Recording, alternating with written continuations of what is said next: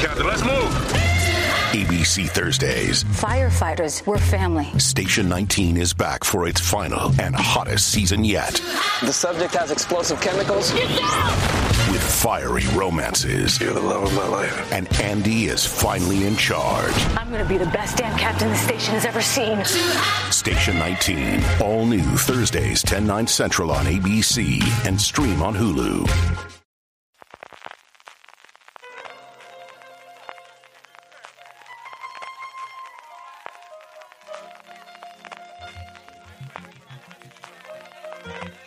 Estás escuchando Fuera de Series con CJ Navas. Bienvenidos a Streaming, el programa diario de Fuera de Series en el consumidor. CJ Navas te trae las principales noticias, trailers, estrenos y muchas cosas más del mundo de las series de televisión. Edición del jueves 23 de febrero con muchísimas noticias que llegan de la Berlinale, incluyendo un nuevo proyecto de Steven Spielberg para HBO, unos trailers de series que espero muchísimo, que tengo muchas ganas de ver, los estrenos del día. Antes de que vayamos con todo ello, permíteme recordarte que ya puedes comprar en nuestra tienda, en la tienda fuera de series, desde fuera de series.com barra tienda, la tienda para grandes fans de las series de televisión. Como ya sabes, además de productos con la marca fuera de series y nuestra primera colección de tazas seriefilas, ya puedes comprar además figuras Minix con licencia oficial de Netflix de tus personajes favoritos de Stranger Things, La Casa de Papel, El Juego del Calamar o The Witcher. Pásate por fuera de series.com barra tienda, que seguro que tenemos algo que te gusta. Arrancamos con un poquito de follow-up, y es que ayer os traía el tráiler de El Estrangulador de Boston, la nueva película, no serie, película, que va a estrenar Disney Plus en nuestro país el próximo 17 de marzo. Ayer teníamos el tráiler en inglés y hoy ya la plataforma ha lanzado el tráiler doblado. Lo podéis encontrar en el canal de YouTube de Disney Plus. Ahora ya sí, vamos con la noticia importante del día, y es que Steven Spielberg, que recibía un premio honorífico en la Berlinale, se ha desmarcado yo entiendo que esto lo había hablado previamente con la plataforma, pero desde luego pareció algo improvisado, que sigue trabajando y que de hecho va adelante un proyecto que llevaba arrastrando desde hace 10 años de coger el proyecto de Napoleón de Stanley Kubrick, que era lo siguiente que quería hacer después de 2001 y después de muchísimos problemas lo descartó y dirigió Barry Lyndon. Pues como os digo, Spielberg lleva desde el 2013 intentando llevar adelante el proyecto. Recordemos que en su momento ya le hizo lo propio con inteligencia artificial, otro proyecto de Kubrick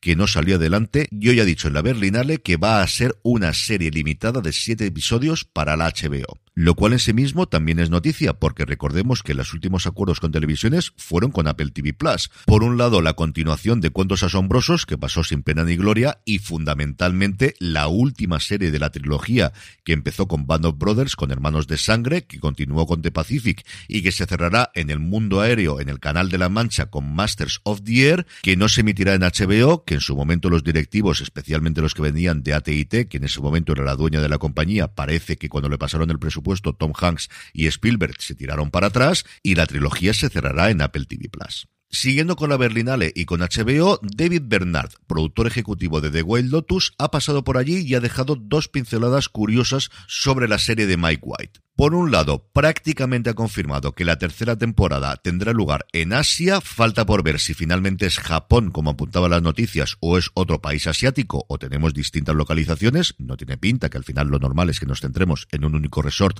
de The Wild Lotus.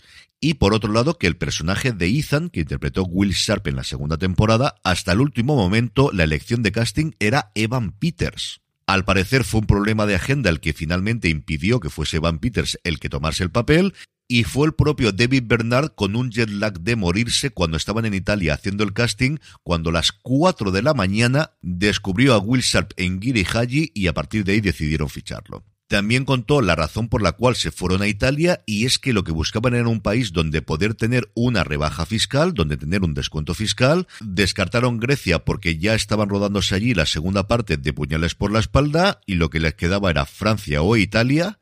Yo no sé si es que no miraron España con lo generosos que somos para estas cosas y finalmente se quedaron en Italia. Por cierto que hablando de The Wild Lotus, para su tercera temporada los Emmy les van a obligar a competir en drama, no les van a permitir seguir compitiendo como serie limitada, donde ha ganado las dos últimas estatuillas. Y también una noticia de categorías de los semi, y es que Peacock ha decidido que su grandísimo éxito, el primer gran éxito que tiene la plataforma, Poker Face, la serie de Natasha Lyon, precisamente creada por Ryan Johnson, ahora que hablaba sobre puñales por la espalda, competirá en comedia, aunque dure 50 minutos, aunque sean asesinatos, es cierto que la serie tiene un tono cómico bastante, bastante acusado, no tanto como Succession, pero al final es una serie muy divertida.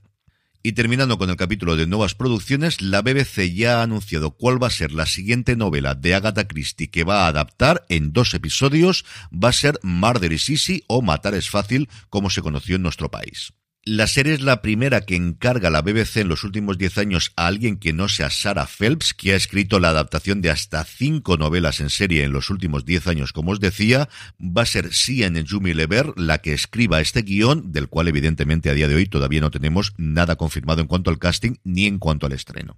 Hablando de casting, tenemos varias noticias de incorporaciones a series. Una viene de la Berlinale de nuevo, y es que Vestidas de Azul, la continuación de Veneno producida por los Javis, va a incorporar su elenco a gente como Susana Baitúa, Elena Irureta, Luis Callejo, Estrella Extravaganza, Mercedes San Pietro o Anabel Alonso. Por su parte, The Sticky, la serie de Amazon sobre el robo del sirope de arce, que es un caso absolutamente fascinante que yo descubrí hace unos años gracias a un podcast de Relay FM que va a producir Jamie Lee Curtis, ya tiene protagonistas, ni más ni menos que Chris Demantopoulos, conocido por Silicon Valley y que tiene pendiente de estreno Mrs. Davis en Peacock, la nueva serie de Damon Lindelof y que tengo unas ganas absolutamente locas de ver, a ver si Sky Showtime la trae pronto a España después de su estreno en Estados Unidos, y una de mis actrices favoritas de esa maravillosa segunda temporada de Justified, Margot Martindale. Y siguiendo con Peacock y con casting para la segunda temporada de Bel Air, este remake en tono dramático del Príncipe de Bel Air, que yo creo que no les ha funcionado tan bien como esperaban,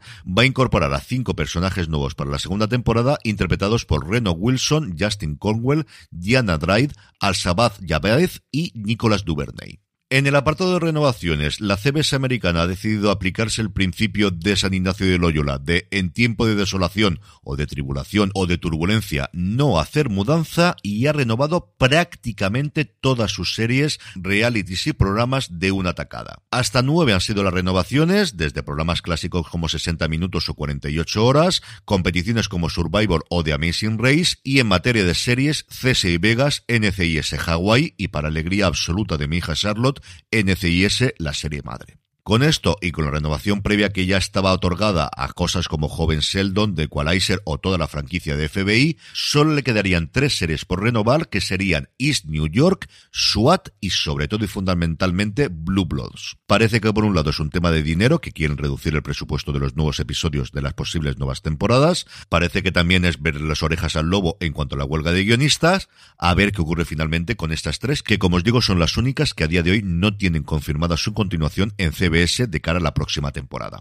En el apartado de cancelaciones, HBO Max se ha cargado Subside, una serie que originalmente se emitió en Comedy Central, que posteriormente pasó a HBO Max y que se va a quedar finalmente con dos únicas temporadas. Y por último, ya se está preparando el siguiente gran festival que tenemos, que es a principios de marzo, el Festival de Málaga, donde hoy mismo se ha confirmado que se estrenarán Self Tape, la nueva serie original de filming, La Unidad Kabul, la nueva temporada de la serie de Movistar Plus, y Pollo sin cabeza, la comedia sobre el mundo del fútbol escrita por el hijo a partir de una idea original de Carolina Bang y de Alex de la Iglesia que ayer mismo la presentaban en la Berlinale. En el apartado de trailers, ITVX ya ha mostrado el de la nueva serie de Russell T. Davis llamado You and Me, un drama romántico del creador de It's a Sin y de Years and Years, al que el haber cogido las riendas de nuevo de Doctor Who no le impide tener como hasta cuatro proyectos a día de hoy entre televisión y cine también rondando. Paramount Plus, después de haber emitido un pequeño teaser, por fin ha mostrado el tráiler de Rabbit Hole, la nueva serie de Kiefer Sutherland para la plataforma, que se estrena en Estados Unidos el próximo 26 de marzo y veremos lo que tarda en llegar a España a Sky Showtime. Y por último, Netflix ha mostrado el de una serie bastante curiosa llamada Wellmanía, en el que una crítica culinaria se queda atrapada en Australia por problemas de salud,